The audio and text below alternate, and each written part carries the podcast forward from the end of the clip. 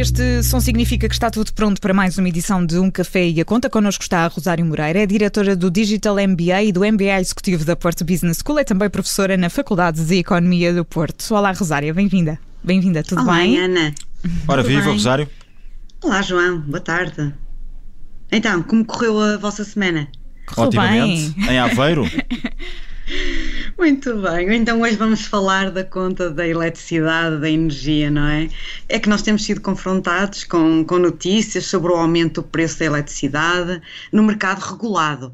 Uh, sendo que este ano já é a segunda vez. A primeira foi ali por volta de julho e agora, desde 1 de outubro, vemos novamente, para além do preço do, do combustível, não é? O preço da eletricidade a subir. Estas subidas ocorreram no mercado regulado e não no mercado livre. Uh, mesmo assim afetou, afeta, afetou e afeta muita gente, quase um milhão de clientes. E, e Rosário, falaste aí do mercado regulado, do mercado livre, portanto, para contratar o fornecimento de eletricidade há, há dois tipos de mercado. Sim, dois, o mercado livre e o mercado regulado. A questão é que, eh, por vezes, nós nem sabemos em que mercado estamos. Temos a nossa fatura da eletricidade, da, da luz, e não, não sabemos em que mercado estamos. Mas, mas no que é Uh, que consistem as diferenças entre eles, Rosário, já agora? Sim, sim, no mercado regulado de energia regulada os preços são fixados, são regulados pela ERS, pela entidade reguladora dos serviços energéticos, enquanto que no mercado livre nós podemos escolher quem é o nosso fornecedor de eletricidade e de gás natural.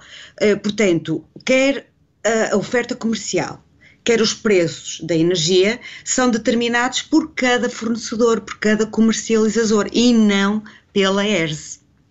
E qual é, qual é a principal diferença, assim sendo, Rosário? Desculpa, estou a tirar apontamentos à medida que vais falando, portanto, qual é a principal diferença? Olha, no preço. É o preço que se paga por quilowatt-hora. E, e, também, mas não é o principal, é a variedade da oferta a que nós temos acesso. Portanto, têm a mesma tarifa de acesso à rede, pagam as mesmas taxas e os mesmos impostos, mas quanto nós pagamos por quilowatt-hora é diferente no mercado regulado, ou pode ser diferente no mercado regulado e no mercado livre. Mas, mas acho, acho, que devemos começar pelo princípio, Ana. Portanto, o, o princípio, já agora deixa-me meter aqui a colher também, Rosário. O princípio é, é, afinal, o que é que eu devo fazer para poupar energia? Que desde logo é um bom princípio, não é? Para poupar dinheiro é. e para poupar o ambiente, quem sabe?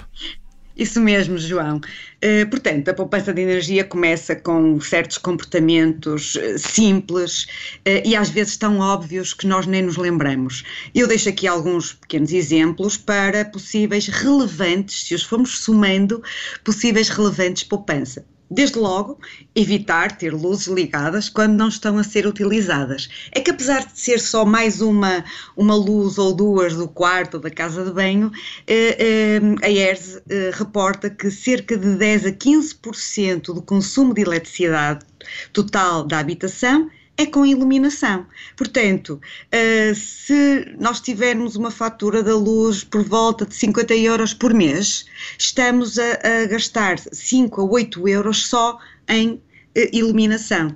Uh, por isso é que devemos ter cuidado com as luzes não estarem ligadas. Além disso, uh, utilizar lâmpadas que, que, sejam mais eficientes, portanto, substituir as lâmpadas incandescentes por lâmpadas economizadoras. Temos, por exemplo, as LED, que são mais económicas, uh, permitem um consumo mais económico e duram mais. Elas são um bocadinho mais caras do que as outras, mas a diminuição do consumo e a sua duração compensam. Uh, outra dica, uh, desligar os equipamentos no botão e não apenas no comando, para não ficar ali o stand-by toda a noite e às vezes todo é o dia a, a, a, consumir energia, uh, e, todos os dias, nos 365 dias por ano, portanto tem impacto no final de um ano. Não deixar o telemóvel a carregar durante a noite, também estamos a precaver de, de viciação da, da bateria, mas essencialmente gastos desnecessários. Mais dois, ter atenção ao frigorífico, verificar periodicamente o estado das borrachas, portanto, o isolamento das portas, é uma das principais fontes de perda uh, e de gasto de energia. Uh, o mesmo, fazer o mesmo para uh, as suas janelas e, e uh, isolar bem a casa. Pode-se poupar também, segundo a ERS, cerca de 30% do consumo uh, que nós temos durante, durante o mês e escolher, escolher equipamentos, quando vamos adquirir um novo equipamento, que sejam classificados como uma categoria eficiente, que são os tais A++ ou A+, em detrimento do G. E depois, se nós queremos ter pagar realmente aquilo que nós consumimos, então enviar as leituras de eletricidade periodicamente. Uhum. Não ficarmos aqui uh, à espera das estimativas que às vezes uh, uh, não, são, não são boas notícias para, para quem vai depois pagar as contas, não é? É, é, é verdade. e entretanto, Rosário, qual é que é o operador mais barato? É, é possível dar aqui uma resposta concreta ou nem por isso? Pois, nem por isso, não há uma resposta certa.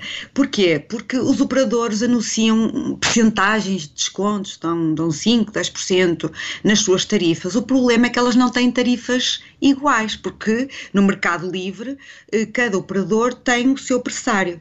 Além disso, por vezes, eh, para além de, de, de darem descontos na tarifa, também dão descontos que são só durante 3 ou 4 meses e apenas em componentes da fatura, por exemplo, o acesso à rede. Uh, o que é que nós podemos fazer, consumidores? Utilizar vários simuladores para comparar os resultados em termos de preço. E aqui temos o simulador online do Poupa Energia, ou o da ERS, da própria entidade reguladora, e ainda o da DECO. E o que é que nós devemos ter em cima, em cima da mesa? Saber qual é a energia que nós consumimos por mês, por trimestre ou por semestre e qual é a, potente, a, a nossa potência contratada. Depois é, é, é só, de facto, optar por aquela que é que é, que é mais económica. Entretanto, uh, Rosário, desculpa interromper-te, mas uh, normalmente quando nós falamos deste tema, ouvimos muitas vezes falar também da tarifa horária, da biorária e da triorária. Portanto, tudo isto também pode ajudar à poupança. Pode, é verdade, pode ajudar à poupança porque um, a, simples é adequada, portanto, temos a simples, a biorária e a triorária. A simples é, é o preço da eletricidade é, igual durante todo o dia, durante todas as horas do dia. Um, isto é, é mais adequada para quem passa o longos períodos em casa, por exemplo, quem está em teletrabalho. Temos a biorária, eh, o preço da eletricidade é diferente em dois períodos, portanto, durante o dia eh, pode ser superior porque não estamos em casa e a partir de uma certa hora, a partir da, das 22 até às 8 da manhã, eh, ter uma tarifa, uma tarifa diferente. E temos a triorária, em que temos três períodos, ponta, de cheio e de vazio, enquanto que no biorário temos vazio e fora de vazio. Agora, o que é que é importante? É importante que, neste caso da triorária, evitar ter consumos ao início da manhã e ao final da noite. Portanto, isto é ideal para quem concentra os seus consumos à noite eh, e não durante o dia. Portanto, digamos que temos aqui três opções que podem permitir poupar na eletricidade. Só que uma nota final relativamente ainda a este, esta questão da tarifa biorária e triorária é que existem dois tipos de ciclo, ciclo diário e ciclo semanal, eh, que eh, nos permitirá também ter preços diferentes sempre de manhã e à noite, ou preços diferentes durante a semana e ao fim de semana. Uhum. E Rosário, uh, já estamos quase no, no fim, mas uh, para além do operador e das tarifas que existem, a que é que mais devemos estar eh, atentos, lá está, com esse objetivo de poupar energia?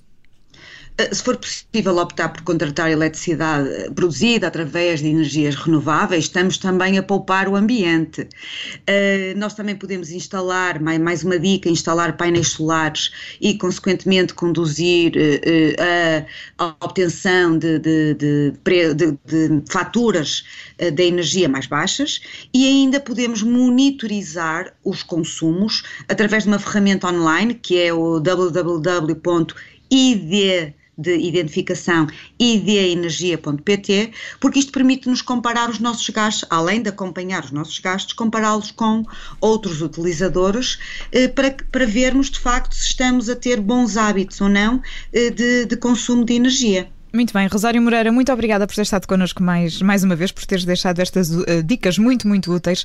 Voltamos à conversa num café e a conta na próxima semana. Obrigada. Adeus, Obrigado, Ana. Rosário. Boa semana, João. Boa semana. Adeus.